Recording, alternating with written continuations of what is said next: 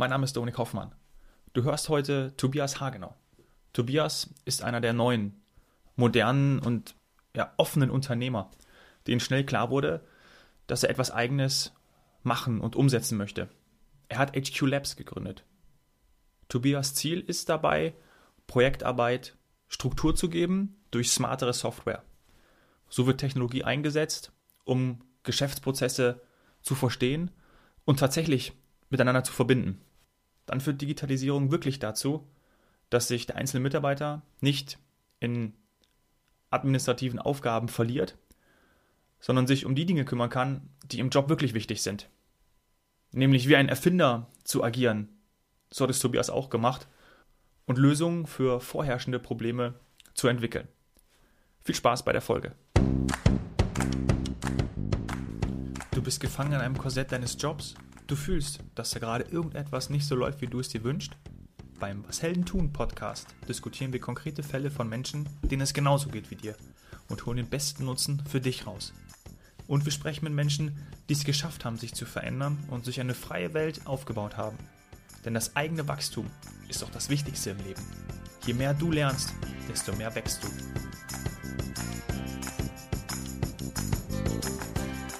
Tobias, was macht ein Erfinder für dich aus? ähm, Erfinder ist jemand, der mit seinem eigenen, mit seiner eigenen Gedankenkraft neue Dinge erschaffen kann. Und das äh, begeistert mich unfassbar, dass man einfach das, was man so in seinem eigenen Hirn hat, ähm, einfach so in irgendwas Neues fließen lassen kann. Und dann baut man und man erschafft irgendwas und dann ist es einfach da und man weiß, Mensch, habe ich mir ausgedacht, funktioniert. Wie, wie fantastisch ist das eigentlich? Das finde ich, äh, das macht für mich einen Erfinder aus und das, das äh, begeistert mich daran. Inwiefern siehst du dich selber als Erfinder?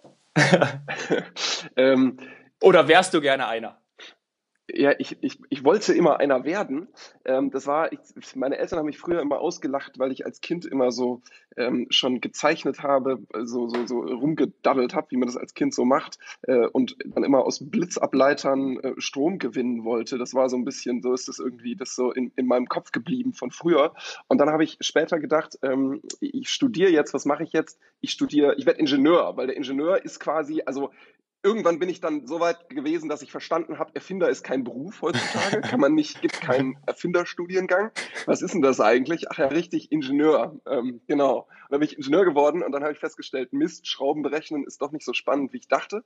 Ähm, und, äh, und, und das Gründen kommt dem aber so unglaublich nahe, weil man einfach auf, ohne irgendwie irgendwas zu haben, aus seinem eigenen Kopf raus was bauen kann.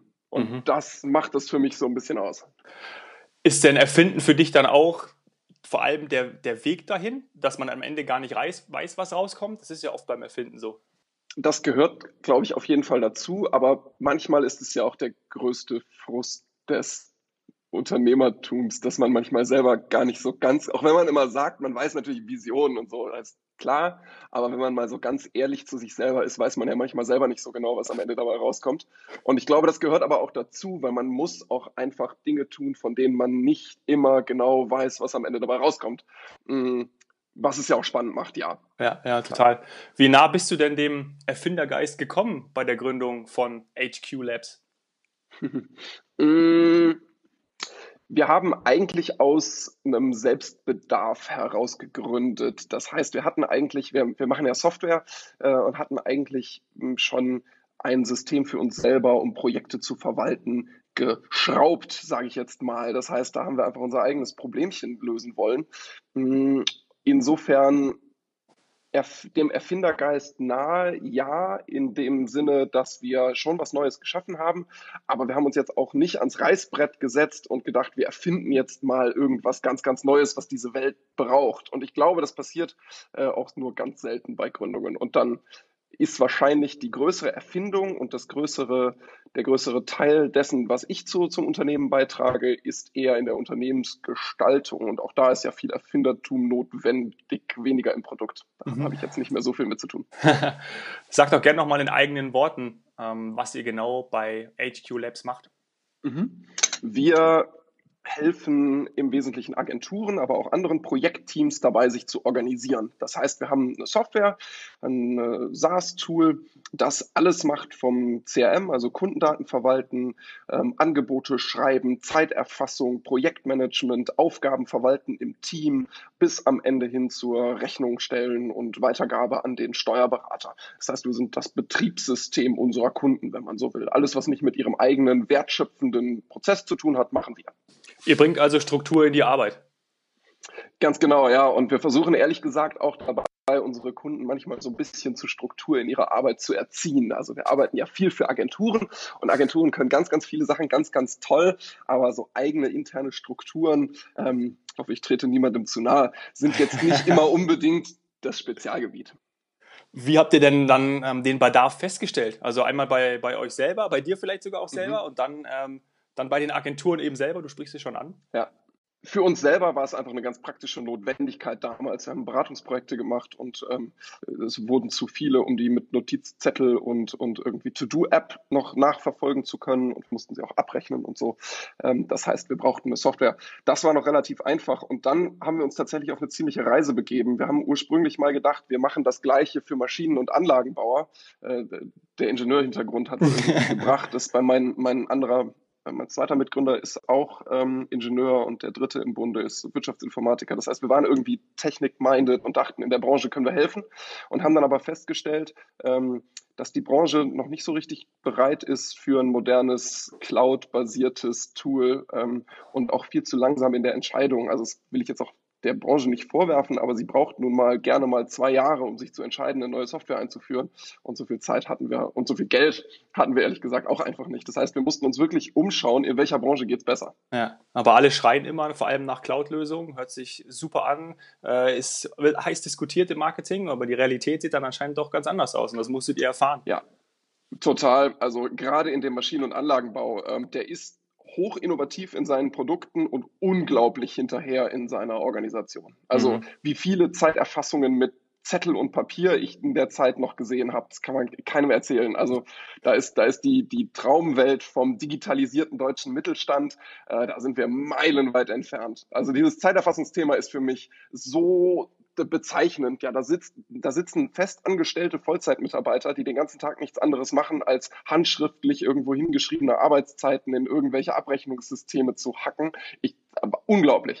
aber auch nicht so einfach davon zu überzeugen, dass das nicht gut ist. Ja, ja da, äh, wahrscheinlich ähm, müssten wir da der, der digitalen Welt noch ein, bisschen, noch ein bisschen Vorsprung geben oder halt auch sagen, dass die wirklich angekommen ist oder dass sie wirklich da ist. Ab wann war euch ja. denn dann klar, dass die Business- und, und Agenturwelt dann so eine Software wie eure braucht? Mm, dass die Welt so eine Software braucht, war aus unserer Sicht relativ schnell klar, mhm. ähm, weil wir es dann eben auch von innen gesehen haben. Ähm, und oh, gut, dass es eben einfach bestimmte Prozesse gibt, die noch so großflächig nicht gut laufen. Ähm, das war uns nicht klar, aber wenn man das einmal gesehen hat, ist die Frage, braucht die Welt sowas grundsätzlich relativ schnell geklärt. Ähm, was dann für uns spannender war, war herauszufinden, ob das in der Agenturwelt wirklich genauso ist. Ähm, äh, das haben wir aber dann einfach wirklich ausprobiert, mit mhm. unglaublich vielen verschiedenen Branchen und Kunden gesprochen. Ähm, ja. Okay, kannst du da, weil ich glaube, das ist spannend, äh, gerade für, für uns, für die Zuhörer, ähm, weil viele, wenn die am Anfang auch eine Idee haben und wie testet man das dann aus? Wie macht man den Reality-Check? Also wie war bei euch der Prozess, ähm, damit ihr nicht an dem Markt, an den Agenturen, an den Bedürfnissen äh, vorbei entwickelt sozusagen? Ja, gute Frage. Wir haben uns ja früher sehr auf eine Branche spezialisiert. Also diese Maschinen- und Anlagenbauer war wirklich Fokus und wir haben die auch direkt angesprochen. Also wir haben eigentlich keinerlei Online-Marketing gemacht am Anfang, sondern Telefonhörer hoch. Hallo, ich bin der Tobi, beziehungsweise im Maschinenbau. Hallo, ich bin der Herr Hagenau. Und ähm, ich würde Ihnen gerne eine Software verkaufen, so ungefähr. Und dadurch Was ist eine Software? Was ist das?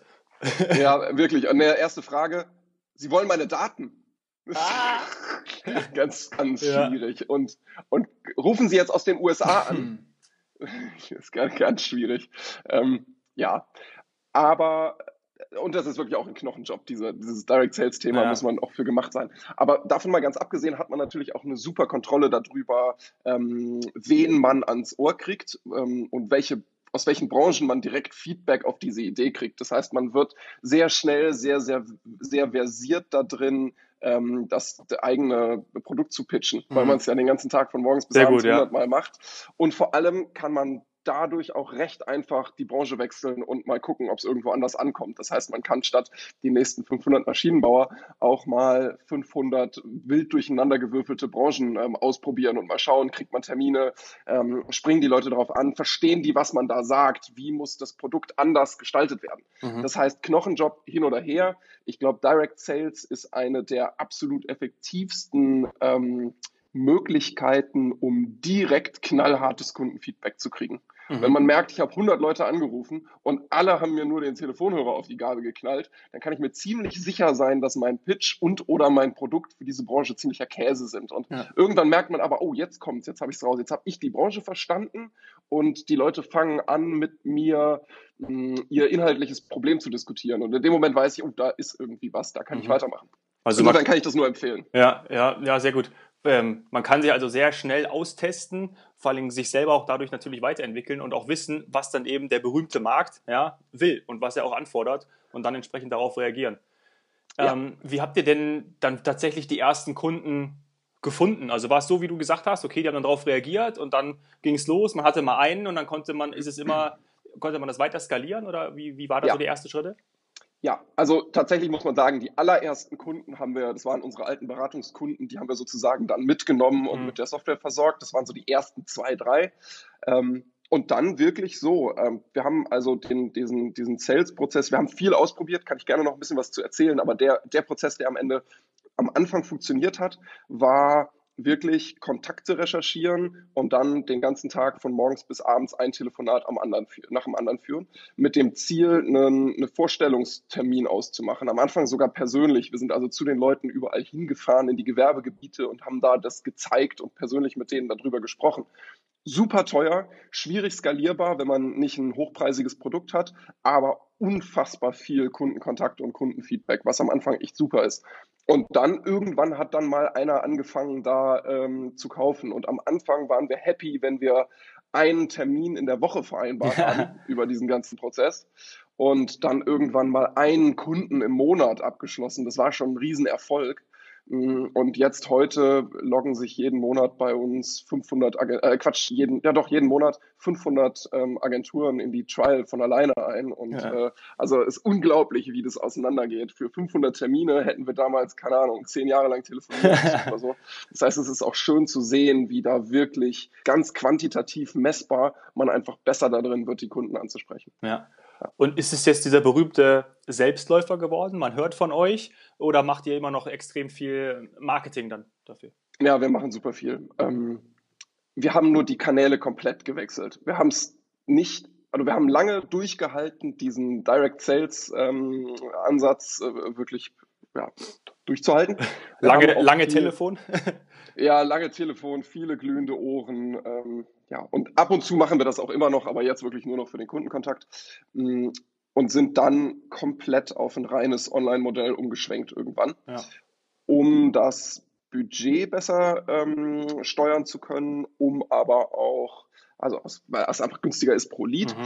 aber weil es auch kontinuierlicher ähm, aufrechtzuerhalten ist Ja. und einfach auch viel besser zu dem Geschäftsmodell passt, sich besser Ja. skalieren lässt und so weiter.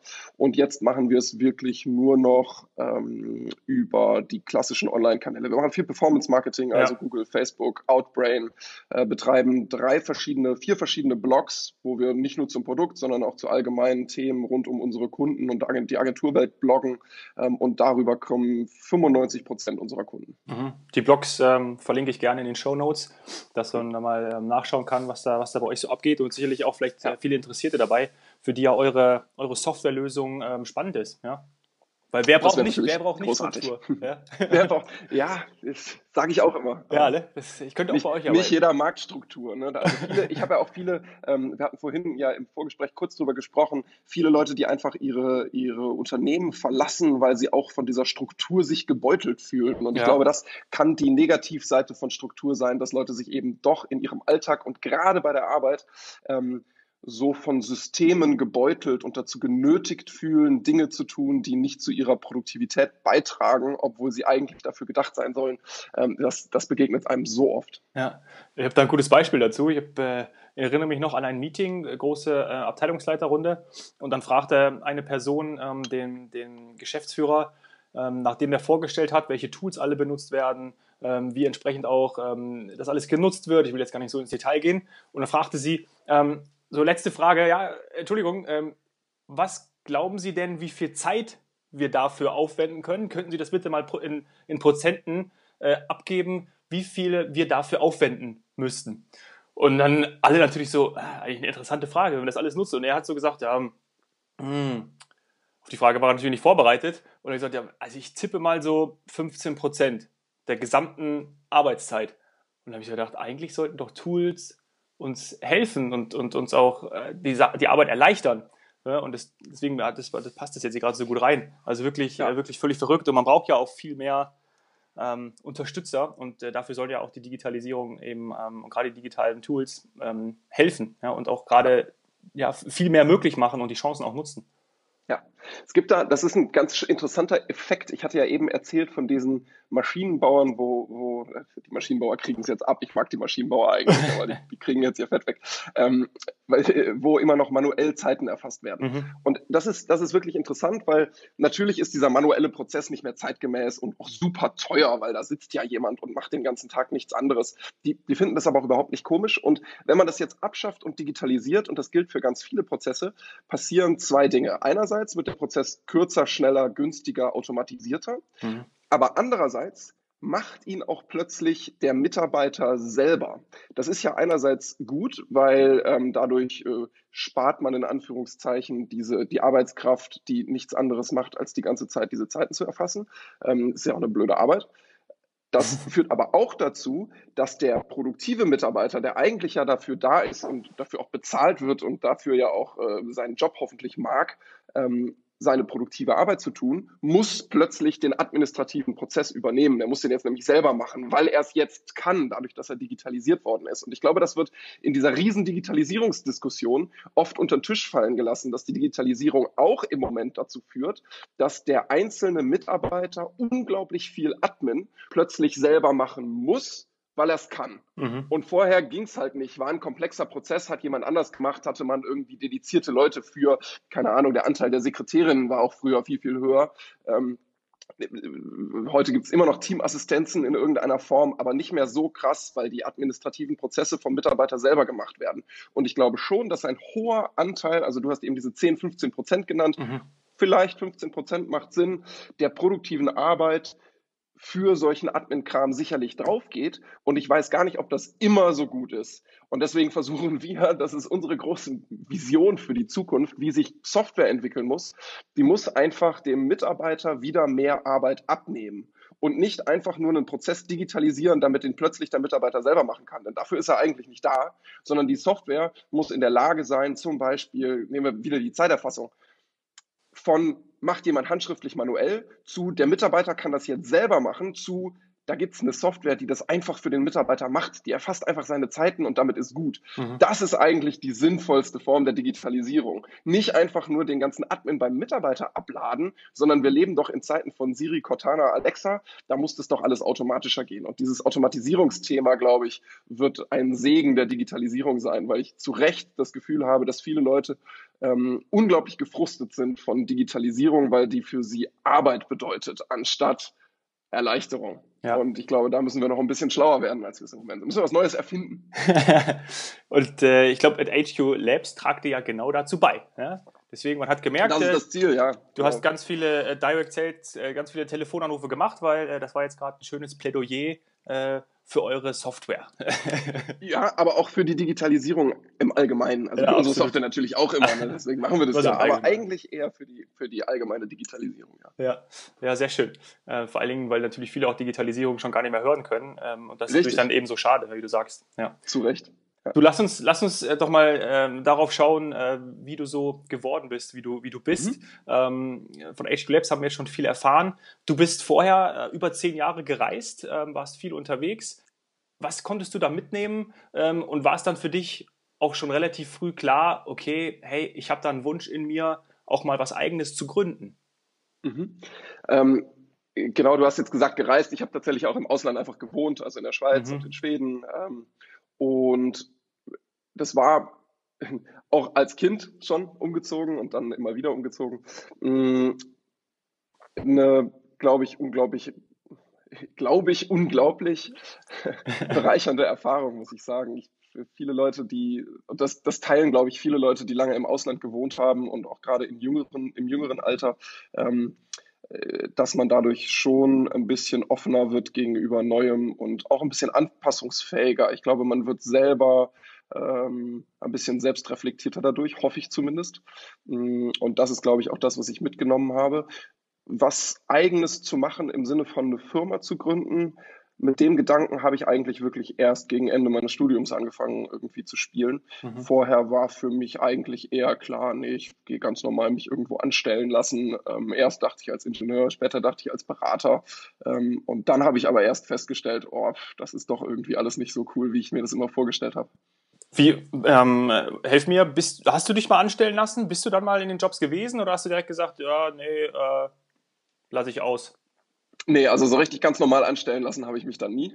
Ähm, ich war während des Studiums, ich habe noch ein MBA gemacht und der ist auch von einer, von einer äh, Firma gefördert und bezahlt worden, so ein Stipendium gehabt.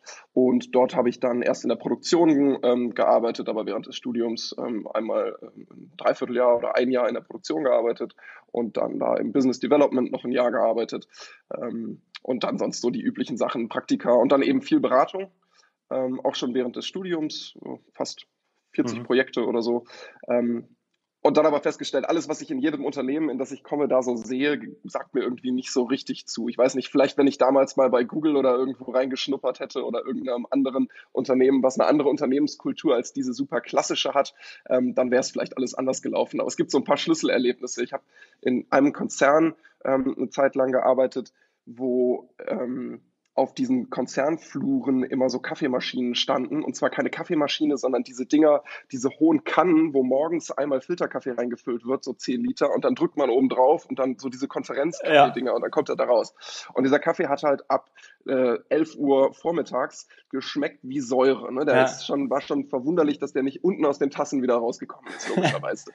und den ganzen, schon das erste Gespräch morgens, wenn die Leute ins äh, Büro kamen, allesamt haben sich drüber aufgeregt und gelästert, wie scheiße dieser Kaffee doch da immer schmeckt. Und oh Mist, jetzt muss ich mir schon wieder da so eine Plörre holen. Und es hat aber keinen interessiert. Es hat auch in dem Unternehmen keinen interessiert. Und es ist so einfach, so eine, so ein, so eine triviale Kleinigkeit, eine sinnvolle Kaffeemaschine anzuschaffen, damit da 500 Leute an diesem Standort nicht morgens mit, einer, mit, mit so einem Gesicht ins Büro kommen und erstmal abfluchen und lästern über ihr Unternehmen, weil das den schlechtesten Kaffee des Planeten serviert. Ja. Ich, sowas, und das ist für mich, das ist ja so eine triviale Sache. Ne? Das hat ja nichts, tut ja nichts, macht, tut keinen Abbruch. Ja. Aber es ist so bezeichnend dafür, wie viele Unternehmenskulturen funktionieren und wie viel Zeit Leute dann in so einer Umgebung ähm, verbringen und ja. verbringen müssen. Das ist un un unfassbar. Und äh, man das auch gar nicht sieht, ne? als, als, äh, als, als, Management oder ja. eben äh, als, als verantwortliche Person. Ähm, aber Klar. auch die, die, die Mitarbeiter, Angestellte, ist wahrscheinlich auch nicht, nach, nach, auch nicht vortragen, ja? auch nicht sagen, auch nicht äußern, sondern eher lästern und den ganzen Tag mit einer, mit einer schlechten Laune rumlaufen. Äh, ja. Woran liegt das? Vielleicht am Kaffee. Ja? Äh, so ja. wirklich so einfach, wie sich das anhört, äh, kann ich mir das sehr gut vorstellen und auch vor allem bildlich vorstellen. Ja? Und dann geht äh, über das Lästern des Kaffees äh, noch hinaus über andere Themen. Dann ja, klar. Ja. Das hört ja dann da auch nicht auf. Ja. Und das ist ja auch Gift. Das ist ja, das, das, das, das verbreitet sich dann ja auch. Ja. Ne? Das, naja. Ja, Und äh, sag mal, du, lass uns kurz auf den NBA zu sprechen kommen. Ähm, okay. Ich habe auch einen gemacht. Ähm, und war das, bestätigst du da meine, meinen Eindruck und auch meine Meinung, dass gerade diese, dieses praktische Arbeiten und vor allen Dingen durch die verschiedenen Perspektiven, also dass die Leute wirklich ähm, aus allen Bereichen kommen und sich dann auch auf, einen, auf, einen, auf ein mhm. Thema vereinigen können und ähm, jeder dann seine, seine Sachen damit einbringt, das macht so viel mit einem, weil man auf einmal Wege und neue Horizonte ähm, entdeckt, die man vorher selber nicht gesehen hat und man kann sie mit seinem eigenen Wissen eben, eben vereinen. Wie, wie war das für dich und was hast du mitgenommen?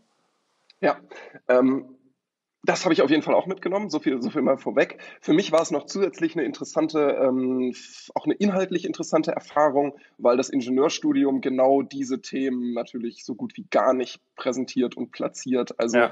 ähm, Management, Finance und solche Themen mal theoretisch zu durchdenken ähm, also man sagt ja immer, der MBA ist so praktisch, aber für mich war es einfach auch eine theoretisch spannende Erfahrung, muss ich sagen.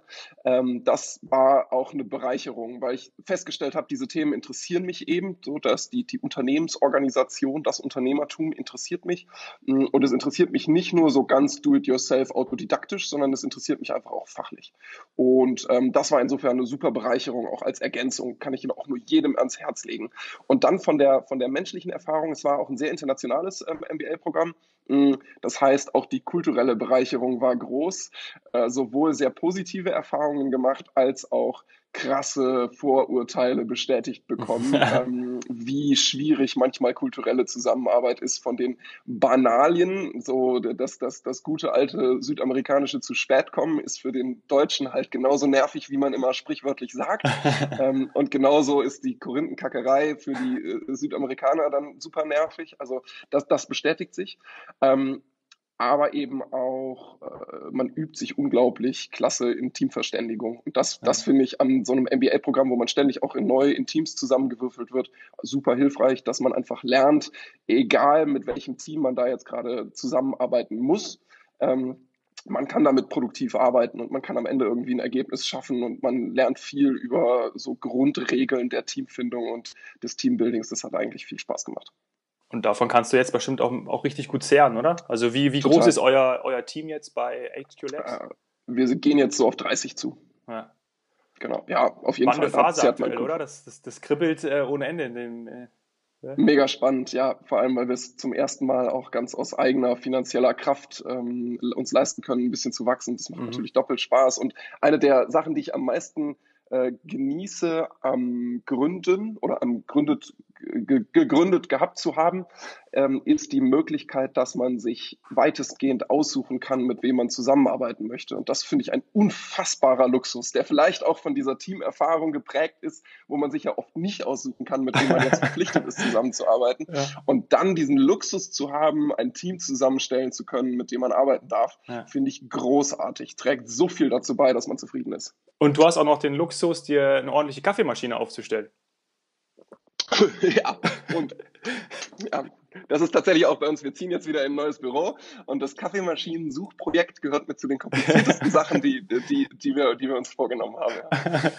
Also würdest du aktuell sagen, dass du, dass du glücklich bist, ja? dass du was Sinnvolles machst und dich auch eben mit den Menschen umgibst, die, dessen Meinung du, du schätzt und die Personen auch deine Meinung schätzen? Das ist, gehört, trägt ja zum Glück bei. Auf jeden Fall. Und das ist auch ein, so ein kontinuierlicher Prozess, da immer dran weiterzuarbeiten. Ich glaube, da ist man nie so ganz angekommen und ähm, es, es, es ist ja auch überromantisiert, dass man dann jetzt plötzlich nur noch die Sachen machen kann, die einem, die einem ja. Spaß machen. Man auch als, ich glaube, als Gründer viel mehr noch als vielen anderen Jobs muss man halt auch jede Menge Sachen machen, die überhaupt keinen Spaß machen, ähm, die einfach aber kein anderer macht und deswegen ja. muss man es halt trotzdem tun. Aber dadurch, dass man sich eben mit anderen Leuten umgibt, die gemeinsam daran mitziehen, an diesem Strang, mehr als, glaube ich, fast irgendwo sonst, ähm, ist es nicht so schlimm. Und ähm, das, das, das trägt dazu bei, dass man doch viel, viel zufriedener ist, ja. ja. Gab es denn mal auch eine Zeit, wo du gemerkt hast, dass du genau dahin willst? Also wo du eben mal zum Beispiel nicht so glücklich gewesen bist? Und dir das mm. gefehlt hat, außer in dem Konferenzraum, beim, bei, wo die alle mit Kaffee beschwert haben? ähm, gute Frage. Also ich möchte natürlich ja, also darauf. Das, mhm, ja. ja. sag, sag ruhig. Nee, ich, ich, ich, ja, nee, ich, ich äh, wollte es gerade noch konkretisieren, weil ähm, ich möchte natürlich darauf hinaus, dass ähm, es ja oft so ist, dass man irgendwie gerade, nehmen wir nochmal dieses, dieses Beispiel vor dem Konferenzraum, ja, oder gerade wenn irgendwie du am Mittagstisch sitzt ähm, und du merkst irgendwie alle lästern oder, oder irgendwie alle sind in eine negative Stimmung, aber nicht, nichts lösungsorientiert und da möchte man das ja ähm, für sein Umfeld und gerade für sein eigenes Unternehmen und für die eigene Unternehmenskultur natürlich ähm, nicht haben. Also man hat auf der einen Seite das, hm, so möchte ich nicht und auf der anderen Seite, da möchte ich hin. Ähm, und darauf zieht die Frage ab. Mhm. Ähm, ich habe während des Studiums ähm, in so einer studentischen Unternehmensberatung angefangen, ähm, so als Hobby am Anfang Beratungsprojekte zu bearbeiten. Ich weiß nicht, ob jeder das kennt, gibt es in ganz Deutschland eigentlich in allen Uni-Hoch, äh, in allen Uni-Hochburgen, ja. ähm, wo einfach Studenten für Unternehmen Beratungsprojekte bearbeiten. Äh, macht unglaublich viel Spaß, auch wenn jemand irgendwie, falls Studenten zuhören, macht irgend sowas, macht super viel Spaß, wenn man so ein bisschen an Wirtschaft interessiert ist. Ähm, und da habe ich viel über so Team Spirit gelernt, muss ich gestehen. Es war einfach eine super Zeit. Ähm, und es war eine Zeit, wo ich das Gefühl hatte, genau so will ich eigentlich später auch mal arbeiten. Und zwar ja. nicht in einem studentischen Umfeld und einem Verein, wo alles irgendwie natürlich ein bisschen locker zugeht, sondern ähm, die Idee war eigentlich, oder der Gedanke war, genau das müsste sich doch auch in einer in einem kommerziellen äh, Umfeld umsetzen lassen. Also was spricht dagegen, dass man in einem konstruktiven, spaßmachenden Umfeld ein sinnvolles Unternehmen oder sinnvoll arbeiten kann? Da spricht eigentlich nichts dagegen. Und ähm, das war von dem Zeitpunkt an eigentlich erzähltes, erklärtes Ziel irgendwo zu finden. Und am Anfang dachte ich, ich gehe es halt suchen äh, und dann hat sich die Gründung ergeben. Und ähm, dazu passt natürlich auch wunderbar, dass du dir eben die Leute, und du bezeichnest, bezeichnet es als, als Luxus, die Leute eben dann auch aussuchen kannst. Nach ja. welchen ähm, Werten suchst du die Leute aus? Kannst du das, kannst du das sagen? Ist es auch viel Bauchgefühl? Ja. Natürlich ist es immer ein bisschen Bauchgefühl. Ja. Ähm, wir, machen, wir machen uns ziemlich viel Mühe damit, ähm, Teammitglieder auszusuchen. Weil, und das dauert auch sehr, sehr, das dauert auch sehr, sehr lange. Und ehrlich gesagt muss man sagen, wir haben auch ein paar schmerzliche Erfahrungen gemacht. Ähm, gerade wenn man sowas noch nie gemacht hat, ähm, mhm. macht man es eben auch am Anfang mal falsch und wie schlecht das ist, lernt man dann aber doch, äh, kann man sehr qualvoll lernen für ein Team, ähm, dann hat man plötzlich jemanden ins Team geholt, wo man eigentlich nicht mehr so sicher ist, ob das passt. Und das heißt, man muss sich dann auch gleich äh, mit dem Prozess auseinandersetzen, wie man das jetzt irgendwie mhm. wieder auseinanderbringt äh, und, und, und irgendwie sinnvoll auseinandergeht. Wie dem auch sei. Wir machen uns auf jeden Fall viel Mühe. Und das bedeutet, wir führen so Vorgespräche, in denen wir erstmal schauen, funktioniert das überhaupt menschlich, so auf so einer ganz Bauchebene. Mhm. Ist das irgendwie nett, wenn wir uns ja. unterhalten? Ich habe keine Lust, mit Leuten zu arbeiten, mit denen ich noch nicht mal Lust habe, über was anderes als über irgendwie äh, das, ne, die, das ist gut. reine fachliche zu sprechen. Ja. Ähm, wenn das funktioniert, ähm, dann machen wir ein ausführlicheren, ein ausführlicheres, so eine Art Bewerbungsevent. Mhm. Ähm, da geht es dann darum, dass äh, wirklich Fachthemen ähm, wir uns anschauen. Sind die Leute also fachlich fit? Die müssen auch irgendwie irgendeine Arbeitsleistung erbringen in diesem ganzen Prozedere. Und dann machen wir aber auch einen großen Teil, da geht es nur um Teamfit und Werte. Da ist meistens einer von uns Gründern mit dabei. Ähm, aber auch wirklich ganz gemischte Teammitglieder, die schon da sind. Und wir achten drauf, ob die Leute ähm, authentisch sind, ob die Leute motiviert sind, ob die Leute ähm, ehrlich sind in ihren Gesprächen, hm, um einfach zu schauen, ähm, passen die zu uns und ist das einfach ein, ange ein angenehmes Miteinander umgehen. ja. ja. ja genau. Ja, ich glaube. Ja, genau. Und wenn das, wenn das durch ist, dann äh, klar, dann machen wir, das dauert so vier Stunden insgesamt. Und wenn das durchgeht, machen wir auf jeden Fall immer auch einen Probetag, auch zu beiderseitigem Nutzen, damit äh, die Leute uns, uns kennenlernen. Wir sind auch irgendwie vielleicht ein bisschen speziell manchmal. Man muss halt das mögen, hier bei uns arbeiten zu wollen. Ähm, und andersrum, wir auch wirklich die Leute nochmal in der Arbeitsumgebung kennenlernen und schauen können, ob das wirklich funktioniert, fachlich wie auch menschlich. Mhm. Der Standort Hamburg zieht dann wahrscheinlich aber auch recht gut, oder? Der zieht ganz gut. Ähm, wir haben immer mal drüber nachgedacht, ob Berlin vielleicht noch besser ziehen würde, aber wir haben da noch nie drunter gelitten unter Hamburg. Wir mögen es auch hier ganz gerne ja. und ähm, insofern haben wir bisher nie den, den Grund gesehen, das mal zu ändern. Und ja, ähm, stimmt, gerade wenn wir jetzt, wir haben Teammitglieder seit diesem Jahr zum ersten Mal auf der ganzen Welt gesucht. Wir haben einen Entwickler aus Venezuela, ähm, einen Entwickler aus Indien, jetzt kommt ein Entwickler aus Ägypten mit dazu. Ist super klasse zu sehen, wie das, wie das klappt und wie das funktioniert. Und ähm, da ist Hamburg natürlich eine ganz coole Adresse, weil die Leute zum Teil auch noch nie in Deutschland waren, keine Ahnung haben, wo es cool ist in Deutschland. Das heißt, die googeln dann erstmal Hamburg und ähm, um sich einen Überblick zu ja. verschaffen, wo sie jetzt vielleicht hingehen. Und dann ist das natürlich ganz cool. Finden die Reeperbahn und dann sagen sie, alles klar, da komme ich ja, hin. genau. Wäre es auch möglich gewesen, dass sie äh, von äh, aus in Ägypten oder Indien äh, hätten bleiben können und von dort aus gearbeitet hätten? Macht ihr das auch? Also wir machen auch so Remote-Sachen viel. Ja. Ähm, zum Beispiel unser CTO war letztes oder vorletztes Jahr mal auch ein paar Monate einfach unterwegs und hat von unterwegs gearbeitet. Ähm, sowas, sowas geht absolut. Wir haben auch Leute, die ähm, von Remote arbeiten und dann nur einmal die Woche hier sind, ähm, zum Beispiel. Ähm, das gibt's alles. Für unsere jetzige Phase war es uns wichtig, dass nochmal Leute dazukommen, die auch hier sind, weil wir am Ende doch jetzt keinen wir sind kein reines Remote-Unternehmen. Ich ja. glaube, entweder man baut halt eine Kultur, die voll darauf setzt, alle sind verteilt und alle wissen auch um die Verteilung und dann ähm, kümmert man sich darum, dass Leute trotzdem miteinander reden, macht große Events, bringt die Leute ab und zu mal zusammen und so. Das heißt, man muss einfach Kultur und Werkzeuge dafür schaffen. Oder man schafft eine Unternehmenskultur, die auf dieses äh, physikalische Beisammensein ähm, eher setzt. Und wir machen eher Letzteres, auch weil es uns selber einfach großen Spaß macht. Und deswegen war es uns wichtig, dass jetzt auch nochmal Leute dazukommen in dieser äh, Wachstumsphase Phase, die dann hier vor Ort sind. Und das hat aber auch wirklich weltweit gut geklappt. Ähm, und man muss auch mal sagen, immer, man, man, schimpft ja immer so auf die deutschen Behörden, aber das sind auch Verfahren, die sind mittlerweile so eingespielt und alle von Botschaft bis hier Ämter in, äh, in Hamburg spielen bei diesen Prozessen echt gut mit. Wir hatten da wenig Ärger. Vielleicht hatten wir auch einfach nur Glück, aber es war echt super. Mhm. Cool. Und fördert wahrscheinlich natürlich auch noch dann wieder ähm, die von dir angesprochene Offenheit und gerade mit den Leuten noch zusammenzuarbeiten, die Stärken von jedem zu nutzen, ähm, länderübergreifend und ähm, ja, schön, dass ihr da diesen, diesen Weg geht. Wie habt ihr die Leute rekrutiert? Vielleicht noch so als, als abschließende Frage, oder das könnte auch noch interessant sein für einige. Ja, ähm, Ganz unterschiedlich je nach Bereich. Also die internationalen Entwickler finden wir über so Portale wie Stack Overflow, Honeypot und so, diese typischen Entwicklerbörsen ähm, sozusagen. Das machen wir aber wirklich nur dort, weil die halt auch super teuer sind, also die, die, diese Börsen. Ähm, bei den anderen Stellen super klassisch. Wir schreiben einfach über Social Media und mhm. Xing und was weiß ich ähm, aus und kriegen dann in der Regel schon so viele Bewerbungen, dass wir die Prozesse unterwegs irgendwo stoppen müssen. Ähm, und ähm, Genau, ja. Und ja. gerade so in diesen Marketingbereichen haben wir eher Probleme ähm, zu filtern, weil da wirklich so viel Interesse im Moment scheinbar ist. Bei Entwicklern ist es natürlich ganz, ganz anders. Da muss man sich, da sucht man wie wahnsinnig. Ja, ich glaube, das kennt jeder. Schön. So, Tobi, äh, wir sind am Ende, unsere, unsere Zeit ist um. Ähm, ich sage vielen Dank für die Einblicke in dein Erfinderleben. Ja? ja, danke für die Einladung.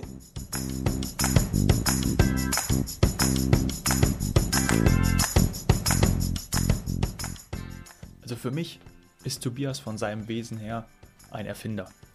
Das, was er mit HQ Labs vorhat, was sein Ziel ist, hilft wirklich so vielen Menschen, die wirklich wichtigen Dinge zu tun. Denn wir vergessen bei der Digitalisierung, dass man natürlich sehr viel selber machen kann, ja, aber das dann auch Zeit in Anspruch nimmt.